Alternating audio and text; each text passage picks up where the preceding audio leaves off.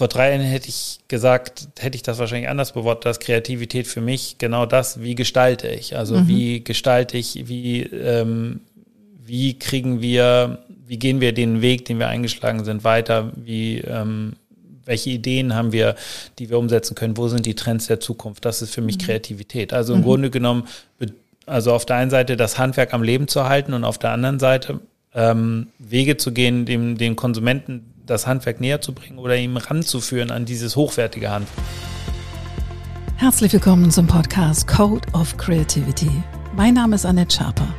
Ich bin Executive Coach, Künstlerin und Keynote-Speaker zum Thema Kreativität. Dieser Podcast soll dich inspirieren, dir Mut machen und dir Freude bringen, damit du dein angeborenes kreatives Potenzial voll ausschöpfen kannst. Kreativität ist dein Grundrecht.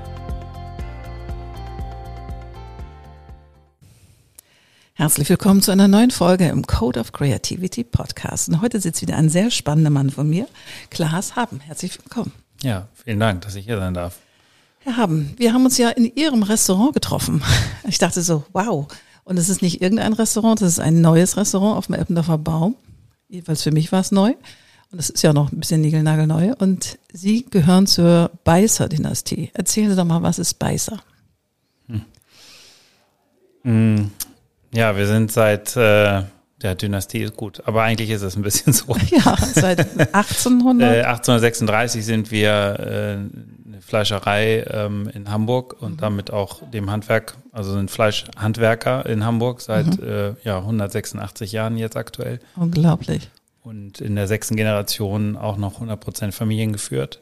Ähm, was ich denke, was ist, ist es in, insgesamt selten, dass Unternehmen so lange innerhalb der Familie geführt werden ja. und ähm, äh, ja, dann in so einem kleinen Handwerk, sage ich mal, was äh, ja vielleicht auch aktuell äh, oder vor allen Dingen in den letzten beiden Jahren, ich finde aktuell ist das gar nicht mehr so ein großes Thema, aber in den letzten beiden Jahren ja doch ähm, ja, so ein ähm, wir haben mit unserem Ruf zu kämpfen, wollen wir so zu ja, sagen. Ja ähm, ist das eine spannende Geschichte eigentlich. Es ist eine unglaublich spannende Familiengeschichte mit vielen Höhen und Tiefen. Ähm, mhm.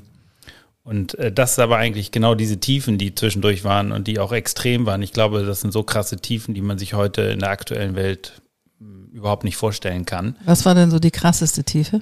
Ich meine, es sind ja mehrere Weltkriege dazwischen. Es wären die zwei Weltkriege gewesen. Ähm, ich sag mal, besonders der zweite war einschneidend, mhm. weil der ja auch mit Zerstörung einherging, äh, mit großflächiger Zerstörung, mhm. äh, insbesondere in Hamburg. Wir waren nur immer in Hamburg um äh, Umland um aktiv, das heißt, mhm. da waren wir stark betroffen.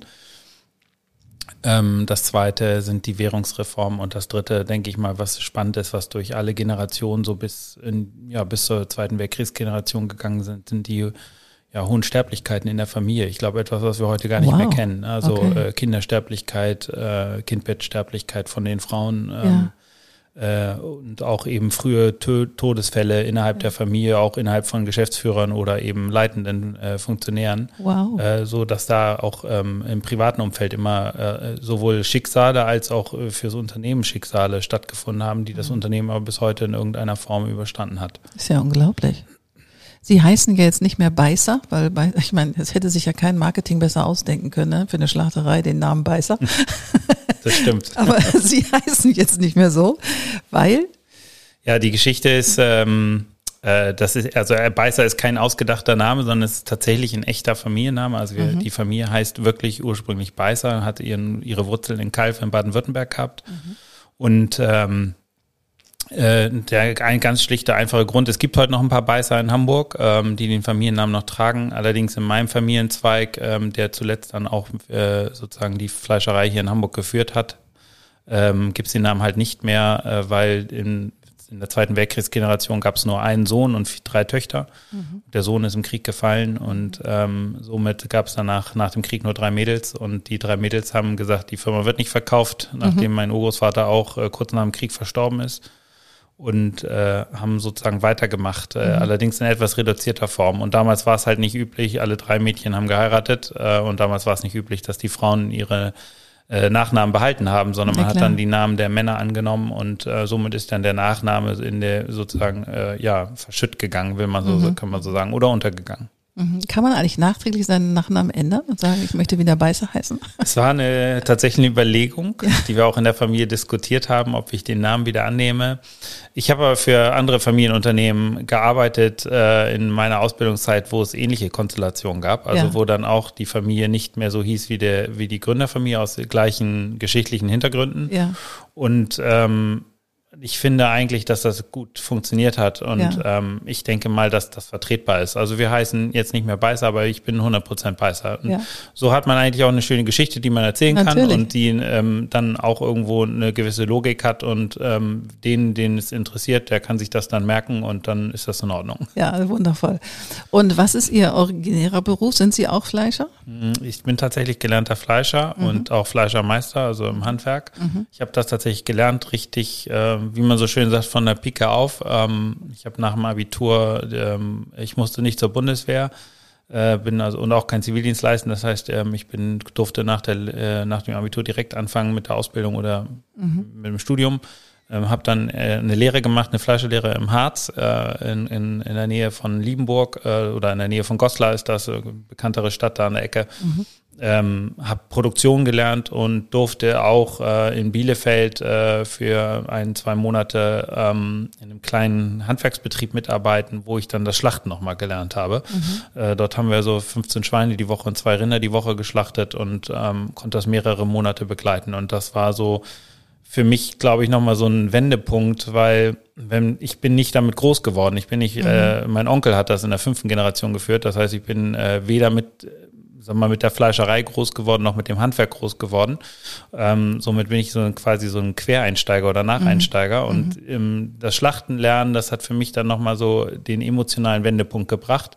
Ähm, ich hatte auch nie eine Dorfschlachtung oder eine Hausschlachtung mhm. oder sowas erlebt, was man ja auch noch so kennt auf dem Land, mhm. äh, weil ich in der Stadt groß geworden bin. Ja. Ähm, und äh, das war für mich so der Wendepunkt, wo ich sagen muss, hey, wenn, wenn wir irgendwann, wenn ich irgendwann das mache, dann muss es etwas mit Qualität zu tun haben, weil für mich war klar, wenn ich ein Leben auslösche, ähm, um es, äh, um mich zu ernähren, dann muss mhm. ich eine gewisse Wertschätzung dazu beibringen und ähm, oder dem Produkt eine gewisse Wertschätzung geben, nicht nur eine gewisse, ich muss dem Produkt eine Wertschätzung geben. Natürlich. Und das äh, war so ein bisschen für mich so der Punkt, ähm, okay, wenn du das irgendwann mal machst, dann muss es Richtung Qualität gehen, dann muss mhm. es Richtung was Besonderem gehen, weil ich töte nicht ein Tier, um ähm, um mich einfach satt zu machen, sondern es muss mehr sein als nur das. Mhm.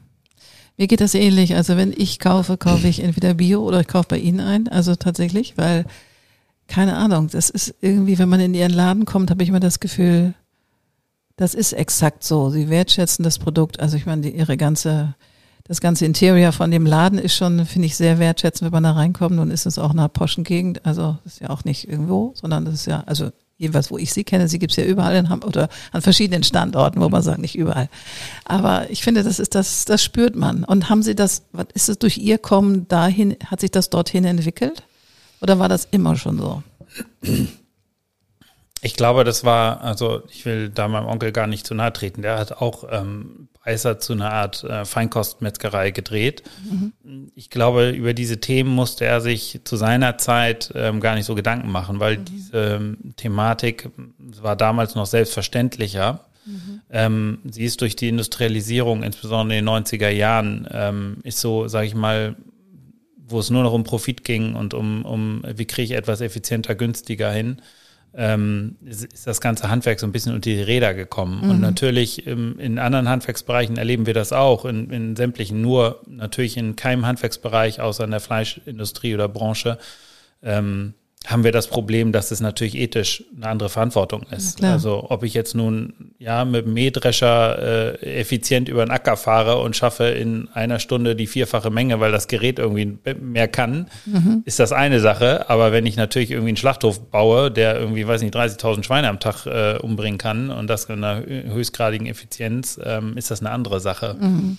Und ähm, das ist natürlich schön, wenn wir dort Effizienzen erlangen, aber auf der anderen Seite ist es eben auch so, wir haben dort lebende Tiere. Was bedeutet mhm. das, wenn ich so eine Anzahl von Tieren am Tag töte? Wie muss der Transport laufen? Und dann stellt sich automatisch die Frage, kann das überhaupt noch vernünftig funktionieren? Also kann mhm. das im Sinne des Tierschutzes noch vernünftig funktionieren? Und da meine ich jetzt nicht die gesetzlichen Regelungen, die selbstverständlich nee, nee. eingehalten werden, wahrscheinlich in irgendeiner Form, sondern äh, ohne da jemand was zu unterstellen, sondern ist das ethisch noch vertretbar, mhm. damit wir billig konsumieren können. Mhm. Ähm, ich meine, das ist eine spannende Frage, weil man natürlich auch in der Gesamtbetrachtung sehen muss, wir haben auch eine Verantwortung, also wir haben eine Verantwortung, eine Ernährungsverantwortung. Ähm, ja, mag sein, was wahrscheinlich irgendjemand sieht, ich kann mich auch ohne Fleisch ernähren, aber ähm, äh, das heißt, wir haben immer auch eine Verpflichtung, irgendwo ähm, Lebensmittel herzustellen, die alle Menschen erreichen können und nicht nur die Oberschicht. Mhm. Ähm, äh, wenngleich wir jetzt mit Beißer auch was Spezielles machen, was vielleicht nicht für jedermann ist, das muss man auch so sagen, leider brutal. Aber das Spannende ist ja im Grunde genommen, wir haben eine ethische Verantwortung und, und die ist uns jetzt in Zeiten von Social Media äh, der gesamten Branche, damit rede ich jetzt nicht uns, sondern der gesamten Branche oder auch der Industriebranche, fällt sie zunehmend auf die Füße mhm. und hat halt Forderungen nach mehr Tierwohl etc. hervorgerufen. Mhm.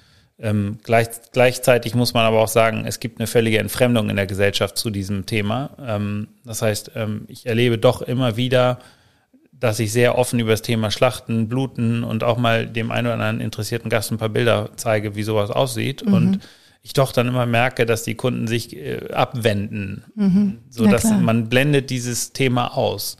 Ähm, dieses in Anführungsstrichen, wir gehen ja zur Jagd, ja, ähm, nur wir haben die Jagd heute automatisiert oder beziehungsweise wir haben die Jagd ähm, externalisiert, äh, ja, ausgesourced genau. äh, zu den Handwerkern, zu den Fleischhandwerkern oder Schlachtern ähm, und haben das Thema damit dann ausgeblendet. Es gehört nicht mehr mhm. zur Familiengeschichte. Früher, mhm. sagen wir, oder vor Millionen Jahren oder hunderttausend oder vielleicht nicht mal hundert Jahren gehörte das ja noch zur Familiengeschichte. man hat die, das Schwein geschlachtet, man hat das Schlachtfest gefeiert, wie heute Erntedankfest. Mhm. Ja, zu, zu den äh, Lobgesängen der Körner gehen wir noch in die Kirche, aber den Lobgesängen des toten Tieres nicht. Mhm. Und äh, ich glaube, dass ähm, man dieses Thema ist in der Gesellschaft verschwunden, zumindest in der, Gesell in der urbanen Gesellschaft. Mhm. Und ich sehe das irgendwo als Mission Mission auch zu sagen, hey, es ist okay, wenn wir Fleisch essen, weil wir haben Landwirtschaft. Wir brauchen Landwirtschaft, um uns zu ernähren. Solange wir Landwirtschaft haben, allgemeine Landwirtschaft, werden mhm. wir auch immer Tiere haben. Mhm. Und solange wir Tiere, Nutztiere haben, werden wir auch immer Fleisch haben. Ob mhm. wir sie nun nach zwei Jahren töten oder nach 13 Jahren töten, wenn mhm. das Leben zu Ende ist, ist egal.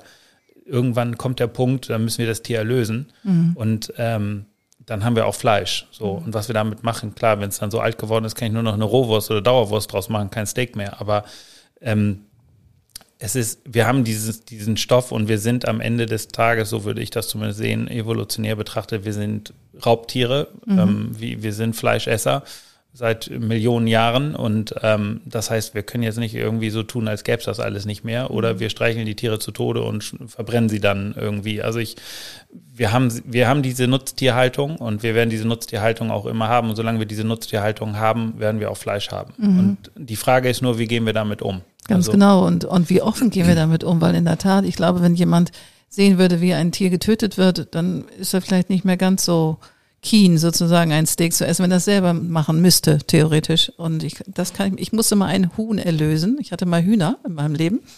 Und das, mein erstes Huhn ging dahin. Also man, ich merkte, die hat irgendwas. Ich bin zum Tierarzt gegangen.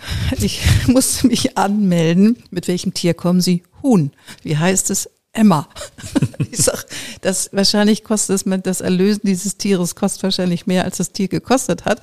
Aber egal, ich habe das damals noch nicht übers Herz gemacht. Später habe ich das dann doch selber gemacht, weil irgendwie fand ich dann doch so ein bisschen lustig, mit, mit Hühnern dahin zu gehen zum Tierarzt und dachte, okay, das muss ich, da muss ich jetzt durch. Aber es hat mich echt Überwindung gekostet, muss ich sagen. Und ja, es dann auch zu essen danach. Also das fand ich schon schwierig. Aber ja, das, es war eine Erfahrung. Das glaube ich. Ähm, aber genau darum geht's. Und ich glaube, ich weiß nicht, manchmal so in der aktuellen Zeit, wir haben äh, herstellen jetzt seit, seit zwei Jahren stellen wir Würstchen her und ich merke gerade, dass so diese ganze Tierwohlbewegung Gegenwind bekommt. Und ja. weil es auch ums, um den Preis geht. Mhm. So. Und dann ist die spannende Frage für mich, wollen wir vielleicht gar nicht so genau die Dinge wissen, weil das rechtfertigt oder erlaubt es mir eventuell vielleicht dann doch eher nach dem Preis zu entscheiden und nicht nach dem, nach der Qualität und der Haltung.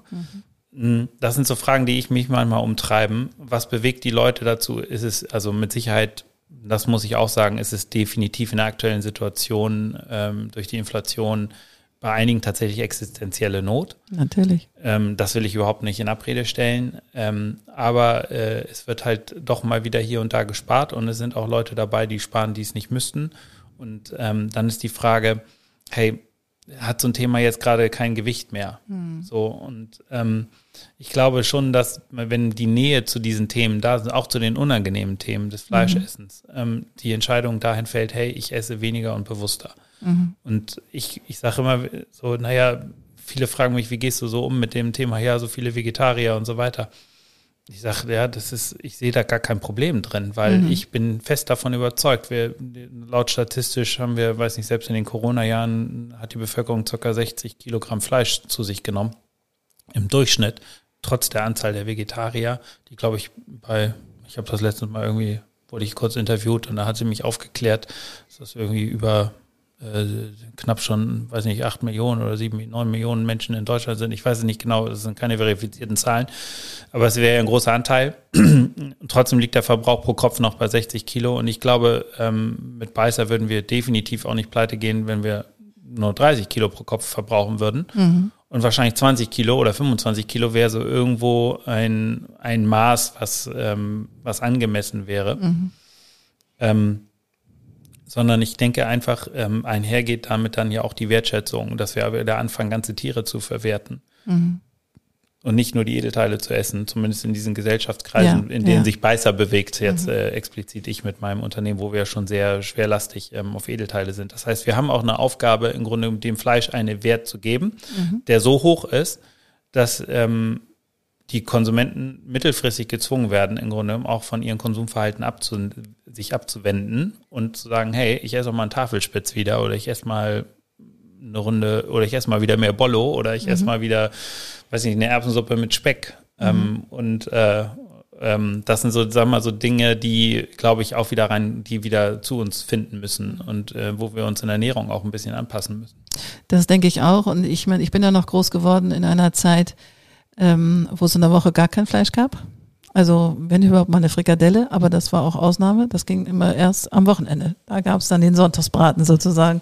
So bin ich groß geworden. Und das Interessante ist, ich erfahre das jetzt bei meinem Freundeskreis auch, dass die auch sagen, nee, wenn kaufe ich richtig gut, also gutes Fleisch, aber eben nicht mehr so häufig. Ja. So, um einfach auch den nachwachsenden Generationen sozusagen, wir kriegen ein Klimathema und natürlich durch die durch die Ernährung von Tieren und Haltung von Tieren ist das äh, natürlich auch befördert. Und ja, aber ein anderes Bewusstsein zu schaffen dafür, das finde ich toll. Und von ihrer Seite aus zu sagen, ja, wir müssen dem Fleisch mehr Wert geben, weil ich habe mich oft gefragt, wenn ich mal beim Discounter war, wie geht das? Wie kann ich, keine Ahnung, so und so viel Schnitzel paniert und hast du nicht gesehen oder eben mariniert für so wenig Geld kaufen? Wie funktioniert das? Das, das ekelt mich schon an, wenn ich das sehe, weil ich denke, das kann nicht sein. Ich, also, das kann nicht sein. Ja, das ist das Spannende ist, denke ich mal, ähm, der, unser Wohlstand beruht immer auf Ausbeutung. Also ähm, wenn, wenn jemand, wenn sie, also ich sag mal, wenn sie Gleichwertiges tauschen, dann haben sie ein Tauschgeschäft, dann tauschen sie eins zu eins. Mhm. Ähm, sobald sie eigentlich zwei zu eins äh, tauschen, ähm, ist derjenige, der zwei bekommt, der andere nur eins, ist derjenige im Vorteil. Das heißt, es mhm. geht auf Kosten anderer. Und ich denke mal, wenn man ehrlich ist, wenn man wirklich real ist, ähm, dieser ganze Wohlstand, den wir haben, basiert auf ähm, Übervorteilung mhm. von Schwächeren. Ja. So.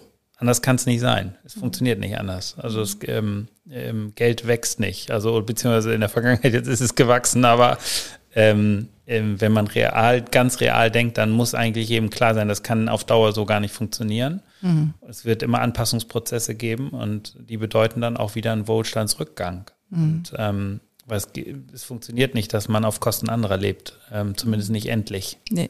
So, entweder zahlen wir einen Preis in der, in der im, im, Klima oder wir zahlen einen Preis äh, gegenüber anderen Gesellschaften, mhm. beziehungsweise die Gesellschaften zahlen den Preis ähm, an uns, indem sie verzichten und wir konsumieren. Also ich glaube, das äh, ist eine spannende Frage für die Zukunft. Äh, wohin entwickelt sich das? Aber ähm, es sind ja besondere Effekte, ob es eine Demografie ist, Inflation, äh, Zinsen etc. Das sind ja spannende Sachen. Alles hat so komplexe Auswirkungen. Das wollen wir, glaube ich, gehört hier nicht hin. Aber es hat die vergangenen Jahre haben schon in meinen Augen zu etwas geführt, dass wir ähm, ja, wenn ich das so im, im Kreis unserer Mitarbeiter auch so sehe, es hat also das, das mehr Ich hat Überhand gewonnen und ähm, der, das Ideal im Grunde genommen ähm, das geht einigen oder ist einigen verloren gegangen. Und mhm. ähm, die Orientierung auch ähm, zu einem Ideal, weil es im Grunde genommen das Ich wichtiger geworden ist als ähm, das Ideal. Und das ist äh, bedauerlich. Also ich, mhm. äh, ich, glaube aber auch, dass sich sowas wieder zurückentwickelt, erstaunlicherweise. Es ist ja immer in Wellen. Ja. Es gibt ja immer Wellen und jetzt haben wir gerade eine echte Delle nach unten, glaube ich, gesamtgesellschaftlich. Ich meine, uns geht's ja immer noch ziemlich gut. Aber trotzdem, das, ich glaube, das ist einfach, ich spüre das auch an meinem Kaufverhalten, an meinem Sein, an meinem Umfeld es werden sich viel mehr Sorgen gemacht. Und ich meine, wir sind ja sorglos groß geworden. Also ich bin in den 60er Jahren geboren und das war ja alles nur cool, nur weiter, höher, schöner, toller und so weiter.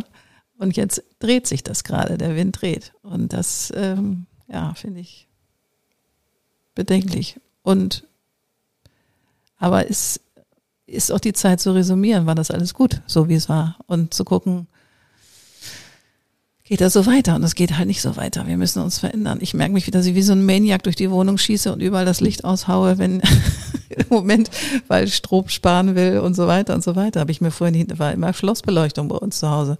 Ja. Ich denke so, nee, muss auch nicht. Ist auch Quatsch. Ich, ich bin ich bin so groß geworden, wir mussten noch überall das Licht ausmachen, früher, als ich klein war. Und dann änderte sich das irgendwann. Und dann war es ganz okay, wenn überall Licht an war. Ja.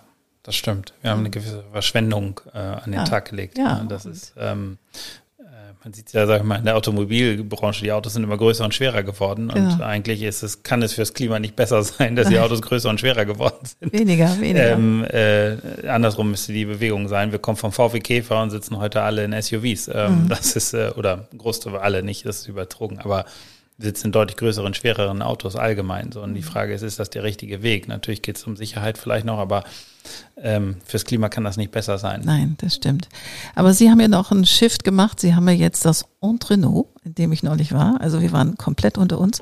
Und wie kam denn aus der Schlachterei die Idee, jetzt in die Gastro zu gehen? Das ist ja nochmal noch mal ein Shift. Ja, der, der, der, der Move in die Gastronomie vom Fleischhandwerk, der kam eigentlich schon vor also 2014 und die Idee eigentlich schon 2012. Und das war eigentlich nur vier Jahre, nachdem ich Beißer übernommen habe. Ähm, ich habe damals ein, ähm, wir waren so 2008, 2009 die ersten, die so das Handwerk wieder vorne in den Läden sichtbar gemacht haben. Als wir unsere mhm. Läden umgebaut haben, war für mich das Ziel, ich möchte gerne, dass der Kunde das Handwerk sieht, dass er wieder die Fleischstücke mit Knochen sieht. Es gab so eine, so eine Wende, dass man in, in diesem Trend, den ich vorhin beschrieben habe, dass man eigentlich die Leute weg von dem Handwerk erzogen hat und man mhm. hat ihnen immer nur die fertigen, schön panierten Schnitzel präsentiert. Mhm ähm, das war auch, so hat man auch die Läden zunehmend gebaut, dass man eigentlich gar nichts mehr gesehen hat. Und ich sage so, mhm. ich will den Hackblock wieder vorne im Laden. Ich will, dass es, ich habe mal früher irgendwann gesagt, so ich will, dass es knallt und knatscht und, und rumst ähm, mhm. und klopft. Und wenn der Kunde kommt, dann mu muss da mit dem Ball geackert werden und da muss die Säge rausgeholt werden und äh, das muss das ganze Stück mit Knochen da sichtbar sein. Und im Ideal wollte ich eigentlich sogar, dass wir eine Rinderkeule vom Kunden zerlegen vorne. Das mhm. haben wir aus Platzgründen nicht so ganz hinbekommen.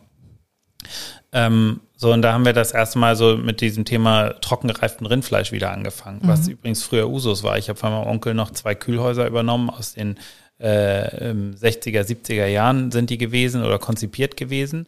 Und da war es unisono so, dass man die Tiere im Ganzen in diese Kühlhäuser reingeschoben hat. Ich hatte immer vier Rohrbahnen. Mhm ähm, äh, also vier Rohrbahnen ist, also wo man die Tiere aufhängt im Ganzen. Mhm.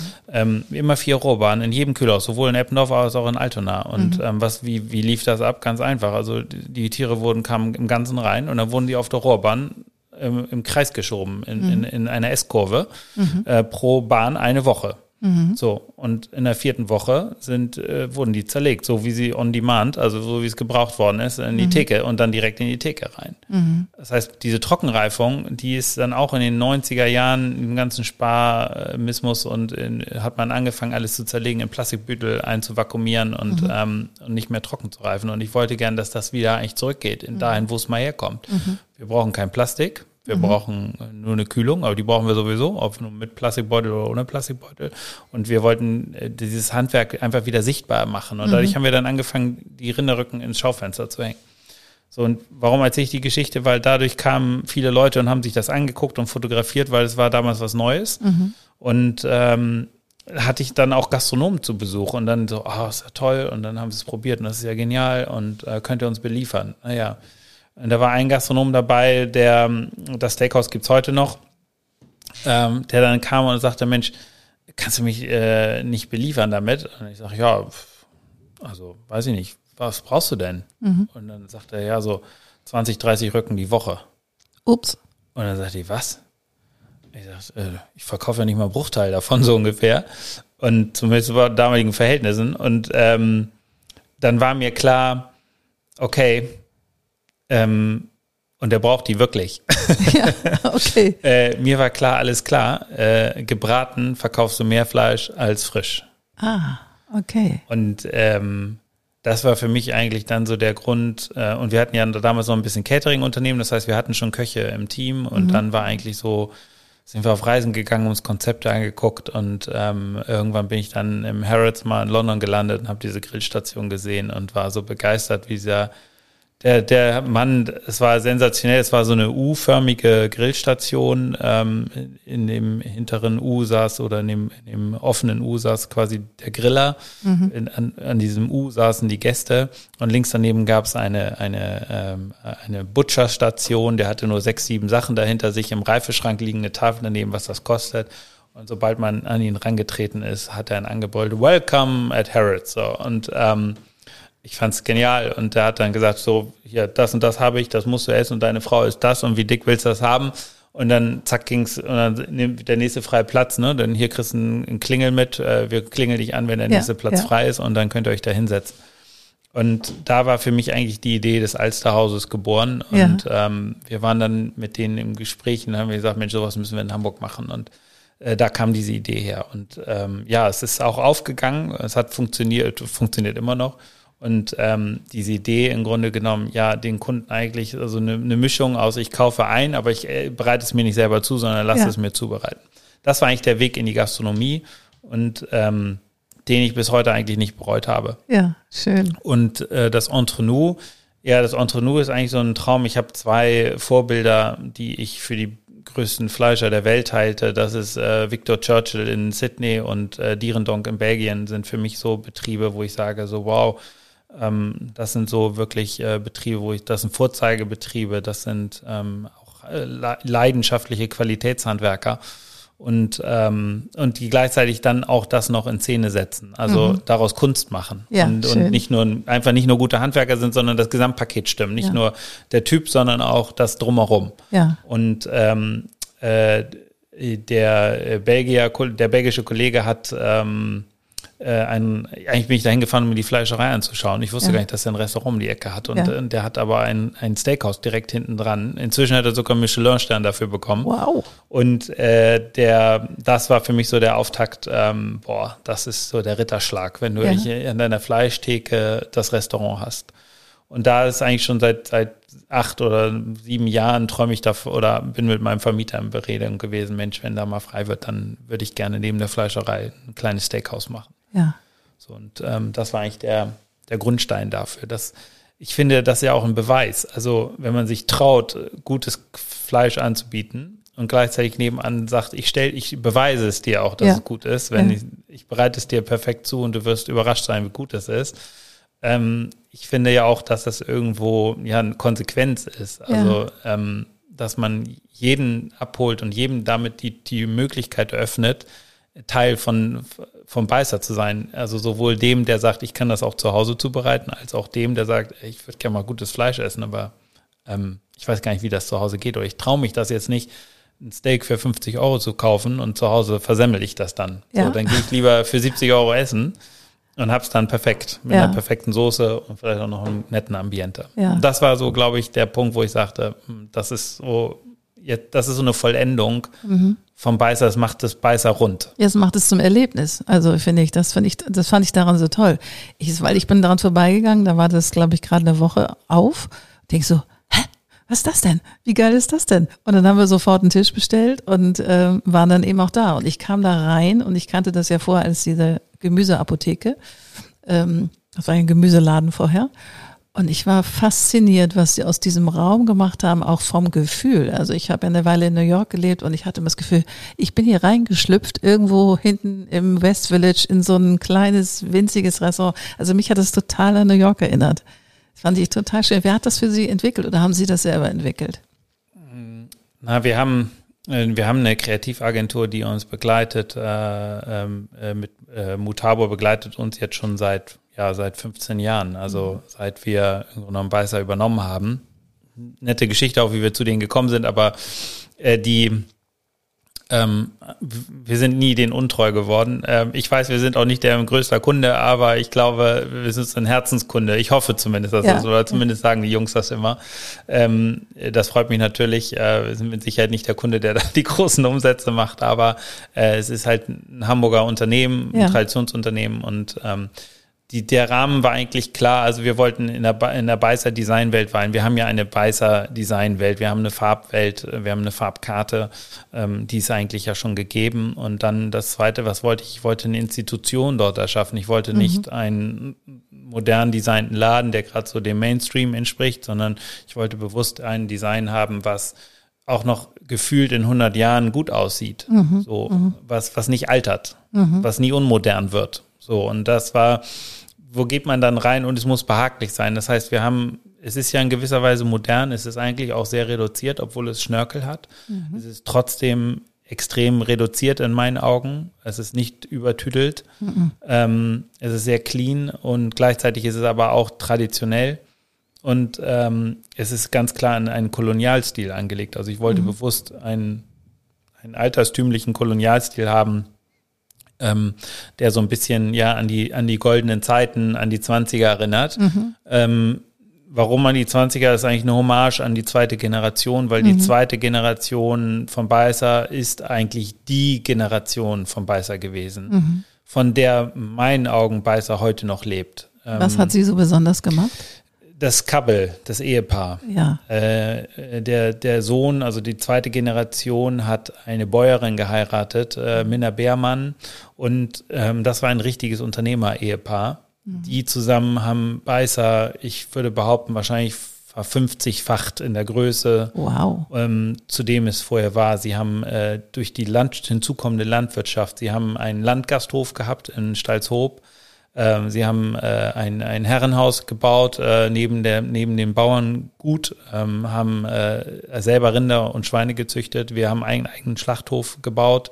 Sie haben eine Fleischwarenfabrik in der langen Reihe geschaffen. Sie haben einen, einen Großhandelsbetrieb für äh, Schiffe, Schiffsbelieferung äh, gegründet. Ähm, die Firma gibt's heute noch, Gebrüder Beißer, gehört leider aber nicht mehr zur Familie durch diese Nachkriegsquerelen und die eben ja ausbleibende Na Betriebsnachfolge ähm, äh, aus dem Handwerk heraus, weil ja. meine Großmütter waren alle drei keine Fleischhandwerker.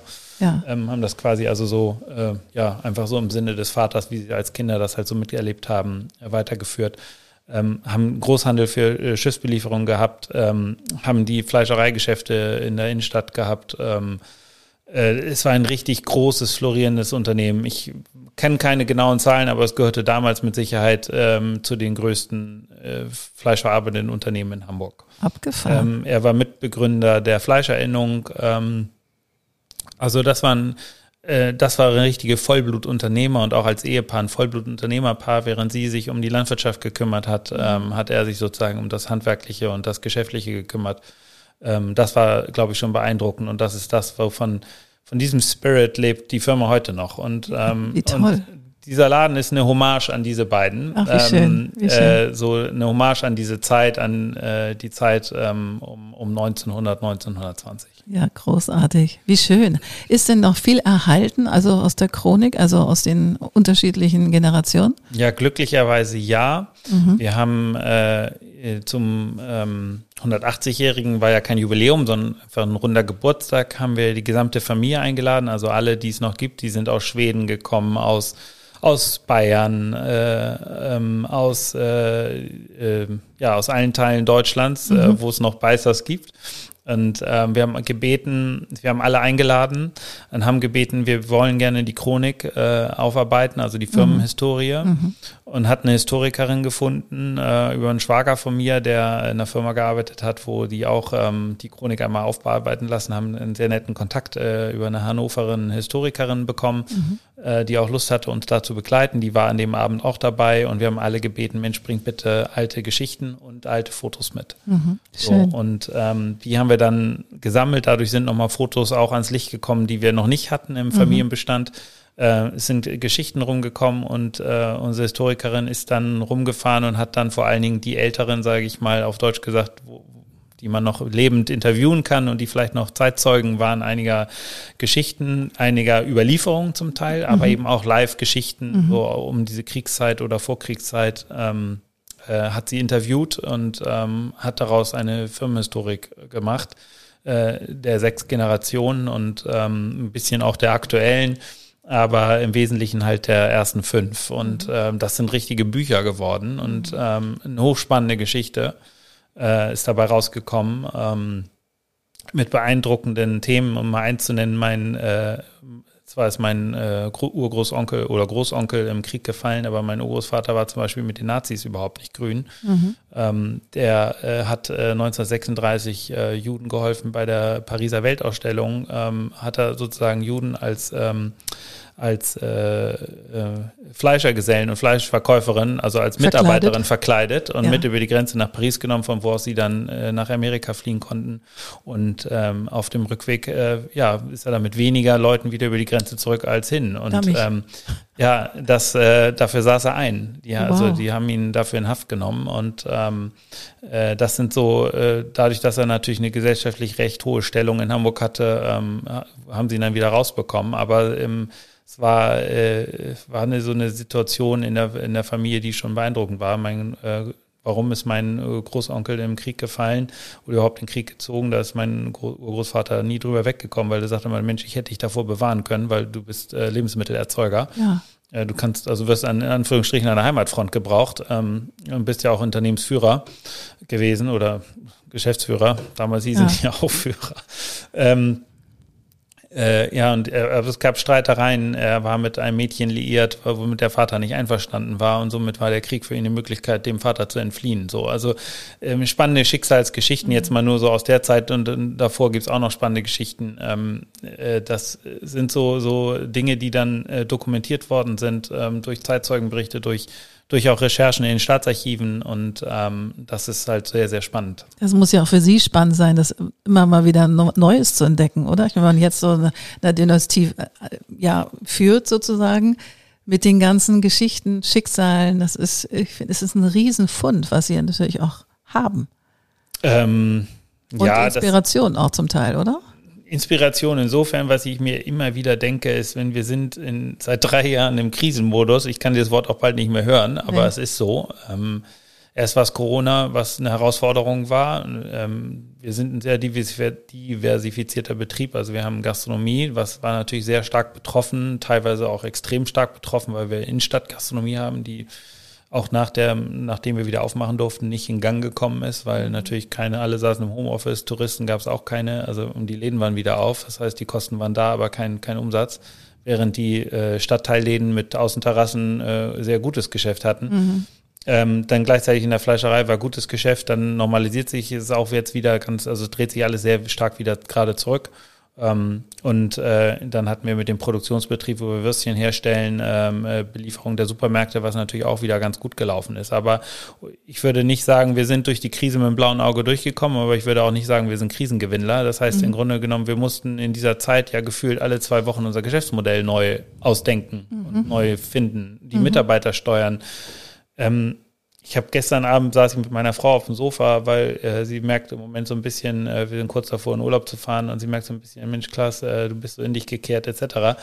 Ich sag ja, wenn ich irgendwie so ein bisschen reflektiere gerade, seit die ersten zehn Jahre, ich konnte jedes Jahr das Weihnachtsgeschäft planen. Ich wusste genau, ich brauche so und so viel davon, so und so viel Enten und so und so viel Gänse und ähm, äh, ich wusste also genau, was ich ungefähr brauche und plus minus zehn Prozent oder fünf mhm. Prozent funktioniert das, geht das auf. Ich sage, seit drei Jahren weiß ich überhaupt nicht mehr, was ich soll. Mhm. Ich weiß nicht mehr, was ich einkaufen soll. Und es sind ja lebende Tiere oder Tiere, die gelebt haben. Das heißt, ich töte jetzt Tiere, ohne zu wissen, ob ich sie brauche oder nicht brauche. Mhm. Diese, diese Ungewissheit, diese Planungsunsicherheit, die ist zermürbend. Mhm. Ähm, das ist, äh, wir fahren nur auf Sicht und seit drei Jahren fahren wir nur auf Sicht und dauernd kommt, lauert irgendwo eine Überraschung links oder rechts. Und mhm. ähm, jetzt sind ja wieder, wir merken gerade, dass sich die, die, äh, die, die Nachfrage verschiebt von, ähm, ja, von hochwertigen Stücken Richtung äh, anderer Stücke. Und das ist, äh, die gibt, macht ja unsere Zerlegeordnung komplett durcheinander. Das mhm. heißt, ähm, ich, wir sind ja aufgelegt auf gewisse Mengen so, und jetzt müssen wir uns halt wieder ausdenken, okay, das verkaufen wir jetzt nicht mehr so gut, dafür verkaufen wir was anderes besser. Wie steuern wir jetzt die Zerlegung? Wie steuern wir jetzt den Einkauf? Wie steuern wir jetzt die, die, die Landwirte auch? Weil mhm. sie können nicht in Bauernhof einfach mal sagen, oh, übrigens, äh, jetzt bräuchte ich das mal alles anders, weil der hat seit zwei Jahren die Tiere auf der Weide stehen. Mhm, ähm, das sind so alles Dinge, die im Moment extrem belastend sind, weil es gibt überhaupt keine ähm, Planung. Und das ist das, was eigentlich im Moment so zermürbend ist und was so und aus diesem, diesem Teufelskreis kommen wir, ich sehe kein Entkommen im Moment. Mhm, mhm, Neben dem erdrücken uns die aktuellen Energiekosten, weil ja, ähm, ja, es trifft nicht nur die Bäcker, auch die Fleischer, aber davon gibt es nicht mehr so viele. Äh, ich kann die Kühlhäuser nicht ausschalten, ne? so um Strom zu sparen oder nachts. Ich kann das Licht ausmachen, ja, aber das Licht ist äh, bei uns Pillepalle. Na also klar. Also das ist, äh, da, über das Licht rede ich gar nicht, sondern äh, was macht das aus? Bei, bei unserer Stromrechnung von in einem Betrieben 40, 50.000 Euro im Monat ist Lichtanteil vielleicht, sagen wir, lassen es 2.000 Euro sein oder so. Das ist, ähm, da, wenn ich das Licht ausschalte, mache ich aus 2.000 vielleicht 1.800.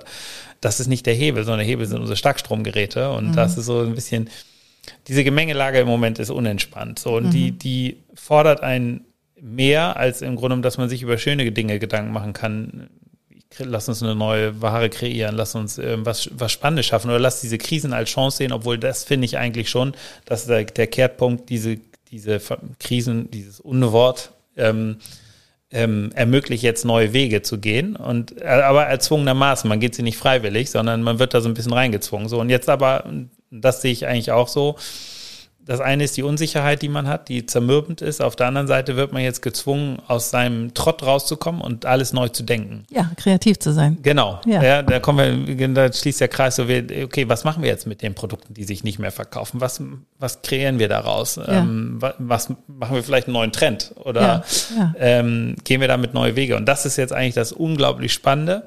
Und da machen einige im Betrieb richtig gut mit und das, das macht gerade Freude. Das ist nämlich das, die, die Kehrseite der Medaille, dass in, in den äh, gefährlichen Situationen ähm, es dann Leute gibt, die sagen, die wirklich kreativ mitgehen. Letztens mhm. war ganz niedlich äh, ein Auszubildender bei uns in einem Produktionsbetrieb, weil wir hatten letztens eine Anfrage gehalten. Ich sage, Leute, wir müssen die Produktion straffen. Das geht nicht anders. Wenn wir jetzt irgendwie wir müssen jetzt eine Tonne am Tag oder anderthalb Tonnen am Tag machen und dann äh, das nicht jetzt irgendwie auf vier Tage verteilen, sondern wir müssen in drei Tagen Vollgas geben und dann vielleicht ein, zwei Überstunden machen, aber dafür kriegt der Donnerstag, Freitag frei. Ähm, wir müssen jetzt straffen, damit wir den Verbrauch nicht jeden Tag hier äh, Vollgas die Geräte anschmeißen oder Licht anschmeißen und was auch immer. Und die kommen jetzt, ähm, das war eigentlich eher so eine ermahnende Ansprache des Chefs mhm. und äh, jetzt kommen die ganz süß um die Ecke, ja Mensch, also sagt der Auszubildende, ja, wenn wir Gas geben, dann schaffen wir das ja auch an zwei Tagen oder drei Tagen und dann bleiben wir halt mal ein paar Stunden länger und so. Süß. Und das ist äh, total rührend und, und ähm, das ist ein kleines Beispiel von jemandem, der noch nicht so tief im Handwerk drin ist, weil er ist ja im ersten Lehrjahr. Ähm, aber mit welchem Enthusiasmus die diesen eigentlich ja bedrohliche Situation aufnehmen und dann umwandeln und, ja. und mithelfen, dass wir ähm, das überstehen. Und wenn solche, solche Situationen sind, dann sage ich immer, wenn, wenn, wenn wir Leute haben, die so mitdenken und so mitmachen, dann überstehen wir das auch. Ja, dann kriegen schön. wir das auch hin. Irgendwie, schön. irgendwie müssen wir das hinkriegen. Ja, ehrlich. Was ist denn Kreativität für Sie? Ist es genau Problem lösen? Also Problem kommt und ich muss eine Lösung finden? Vor drei Jahren hätte ich die Frage anders beantwortet. In mhm. der aktuellen Situation tatsächlich ist es so, ähm, das nimmt alles überhand. Also ich, mhm. ist, ich habe das Gefühl, ich bin seit drei Jahren, äh, sitze ich im Feuerwehrauto und dauernd äh, werde ich zum Einsatz gerufen. Mhm. Ähm, das äh, ist vielleicht dieses latent Bedrückende. Ne? Ich weiß nicht, mhm. wo kommt das nächste Feuer hoch. Ähm, mhm. vor drei Jahren hätte ich gesagt, hätte ich das wahrscheinlich anders bewortet, dass Kreativität für mich genau das, wie gestalte ich. Also mhm. wie gestalte ich, wie, ähm, wie kriegen wir, wie gehen wir den Weg, den wir eingeschlagen sind, weiter, wie ähm, welche Ideen haben wir, die wir umsetzen können? Wo sind die Trends der Zukunft? Das ist für mich mhm. Kreativität. Also im mhm. Grunde genommen, also auf der einen Seite das Handwerk am Leben zu halten und auf der anderen Seite ähm, äh, Wege zu gehen, dem, dem Konsumenten das Handwerk näher zu bringen oder ihm ranzuführen an dieses hochwertige Handwerk. Mhm. ähm, da haben wir auch tausend Ideen im Moment und wir wollen sie jetzt auch wieder angreifen, weil wir gesagt haben, okay, jetzt ist irgendwie, wir kommen ja aus diesem Modus nicht raus, also was Angriff ist die beste Verteidigung. Aber ähm, die in der aktuellen Situation tatsächlich ist es, ist es im Moment so, wir müssen dauernd irgendwelche Lösungen finden, mhm. ähm, weil wir dauernd vor neue Herausforderungen gestellt sind, die einen so quasi überfallen. Mhm. Also die, die kommen nicht schleichend auf einen zu, sondern bums, sie sind auf einmal da. Mhm. Also jetzt rede ich nicht über Fallen, rede ich jetzt nicht im Zeitfenster von heute auf morgen, sondern ich rede über Probleme so, sagen wir mal, in Zeitfenstern von ein, zwei Monaten. Nur wir sind inzwischen doch ein recht großer Betrieb mit mehreren Standorten. Ein, zwei Monate sind da nicht viel Zeit. Mhm. Ähm, das geht schnell rum im Tagesgeschäft. Ähm, insofern ist, wenn eine Veränderung innerhalb von einem Monat auf uns zukommt, gefühlt schon ein Überfall. Na klar. Und wie viele Mitarbeiter haben Sie? Wir sind jetzt knapp 50 Mitarbeiter in allen mhm. Betrieben. Mhm. Wow. Wow. Und wie viele Betriebe sind es in Tutti? Sechs. Sechs. Okay. Und auch außerhalb von Hamburg oder alles nee, rund um Schornstein? Nur rund um Schornstein. Ja, cool. Mega, mega. Aber mit dem kleinen Entrenot haben Sie sich ja so ein kleines Highlight geschaffen, ne? Oder war das nicht nochmal so mitten in der Düsternis sozusagen ja, von den Problemen kommt dann dieses, diese Idee mit dem, mit dem Lokal, oder? Ja, die, ich, ich arbeite ja im Moment äh, mit, ähm, äh, weil wir noch nicht äh, mit Personal voll sind und ich empfinde es auch als, äh, man taucht äh, in dem Moment, wo ich reingehe und auch wenn ich mitarbeite und nicht als Gast das genießen darf, ja. merke ich, wie in, in welche, was für eine schöne Welt man taucht. Ja. Äh, man taucht in eine andere Welt. Und ähm, dass das in irgendeiner Form gelungen ist, ähm, macht mich schon froh, weil das ist, glaube ich, das, was es heute ausmacht. Man muss dem Alltag mal raus. Äh, meine Frau sagte gestern, Mensch, sie würde, also sie hat Verständnis dafür, dass ich ja dauernd da als Kellner arbeite gerade, aber sie würde gerne mit mir mal wieder ausgehen. Und ähm, genau das, dass man mal aus seinem Alltag rauskommt, in eine andere Welt taucht, ja. ähm, sich mal schön macht, äh, hübsch anzieht, ähm, mal einfach mal den Alltag kurz beiseite schiebt, in eine andere Welt taucht, sich verwöhnen lässt. Ähm, wenn man da so eine Welt schaffen kann, und der Kunde das oder der Gast das so wahrnimmt, in dem Sinne der Gast das so wahrnehmen kann, dann finde ich, hat man etwas Schönes geschaffen. Ja. So, und das äh, macht mich dann froh. Und das ist so ein Ort eben, äh, am Samstag hatten wir äh, so um 19 Uhr die ersten Gäste und um 17 Uhr, bis 17 Uhr waren auch Gäste da und dann war, war so eine Stunde Ruhe. Und dann habe ich mir einfach äh, eine Flasche Wasser und ein Glas genommen und habe mich mal an verschiedene Stellen im Restaurant gesetzt und habe einfach so die Musik, das Ambiente auf mich wirken lassen und ähm, habe gedacht, wow, das ist ein schöner Ort geworden. Das ist ja. einfach so, es ist angenehm fürs Auge, es ist ein angenehmes Licht, man, man holt Luft und man, man, es ist ein weiches Polster, man sitzt bequem. Ähm, hier kann man mal ganz kurz durchatmen, also verschnaufen. Mhm. Und das ist schön. Das ist ein Ort, wo man verschnaufen kann und gleichzeitig genießen kann und gleichzeitig mal für ein, wenn es auch nur für ein, zwei Stunden ist, mal eine andere Welt taucht. Ja, und ich finde, das ist Ihnen wirklich gelungen. Also erstmal Chapeau. Ich finde, es ist ein wirklich zauberhafter Ort. Und dann auch mit diesem Namen Entre nous fand ich auch irgendwie, so ist es auch, wenn du da reinkommst, oh, es ist so für uns jetzt hier. Ja, viele haben, als wir es an die Fensterscheibe geklebt haben, haben viele gesagt, ja, macht der jetzt französisches Restaurant oder so und äh, bietet ihr auch was Vegetarisches an. Und ich sage, nein, das hat äh, Entre nous hat nichts mit französischem Bistro zu tun, sondern genau das. Entre nous ist eigentlich der, der Witz Entre, Entrecote, also eigentlich der, das, das Spiel kam eigentlich, also wie können wir den Namen vielleicht ähm, äh, das Fleisch irgendwie in den Namen integrieren, mhm. äh, in irgendeiner Form, das Fleischerhandwerk. Und das geht natürlich über Entrecote oder Entre natürlich dann ganz gut. Klar. Den Witz versteht nicht jeder, aber nee. wir Fleischer sofort.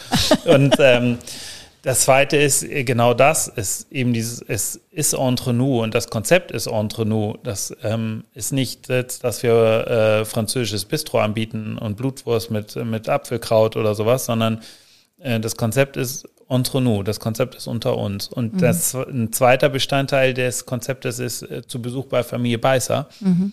Ähm, man ist zu Gast wie in einem Privathaus. Stimmt. So wie ein bisschen im Herrenhaus der, der, der zweiten Generation. Ja ähm, äh, wo es schöne Bilder gibt, auch wie es dort gewesen ist und äh, wo man feudale Feste gefeiert hat. Und so ein bisschen ist es, man ist äh, bei feinen Leuten zu Gast. Ja, äh, und ähm, das ist das, das ist die Idee des Entre nous, dass man in einem schönen Ambiente zu Gast ist und äh, zu Besuch Familie Beißer deshalb, weil A, es gehört zu Beißer und B, ist, wir zeigen dort Bilder an der Wand, die aus dem Privatbereich kommen, die so in den Läden nicht hängen. In jedem Laden haben wir so eine kleine Bilderwand, einfach weil wir die Geschichte erzählen wollen. Ähm, äh, und im Entre nous äh, hängen halt noch ein paar Bilder, die halt privater Natur sind, die mhm. im Grunde zu Hause auf meiner Kommode, Kommode stehen, würden aber nicht jetzt an der Firmenwand hängen. Mhm.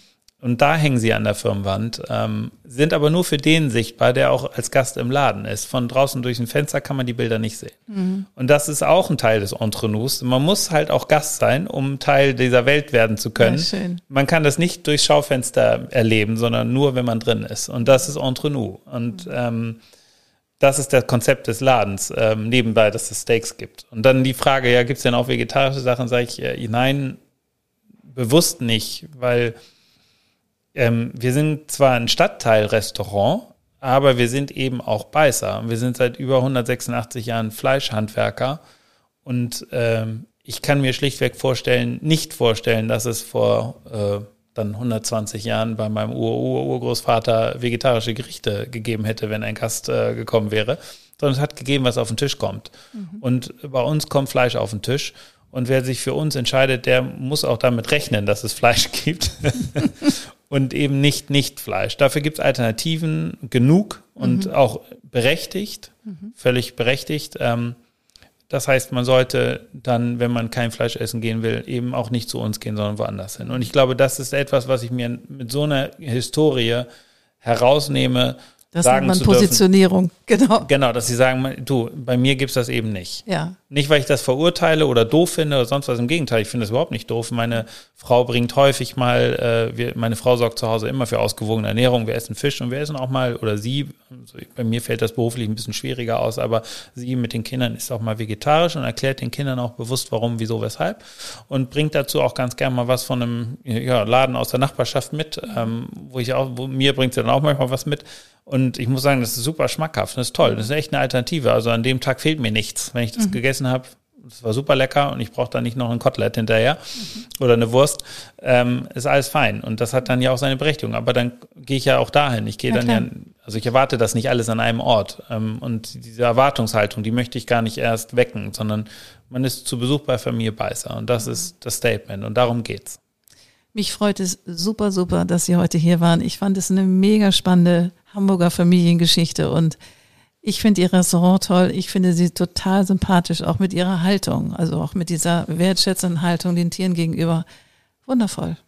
Es hat mich sehr, sehr gefreut. Vielen, vielen Dank. Ja, danke. Sehr schnell rumgegangen. Ja, alles Liebe und bis bald. Ja. Wunderbar. Das war wieder eine neue Folge vom Code of Creativity Podcast. Sehr gerne würde ich auch mit dir in Kontakt treten, wie deine Kreativität ist und wie ich dich auf deinem Weg unterstützen kann. Meine E-Mail findest du in den Show Notes oder du schreibst mir eine Nachricht auf Instagram annette-sharper-coc. Bis bald.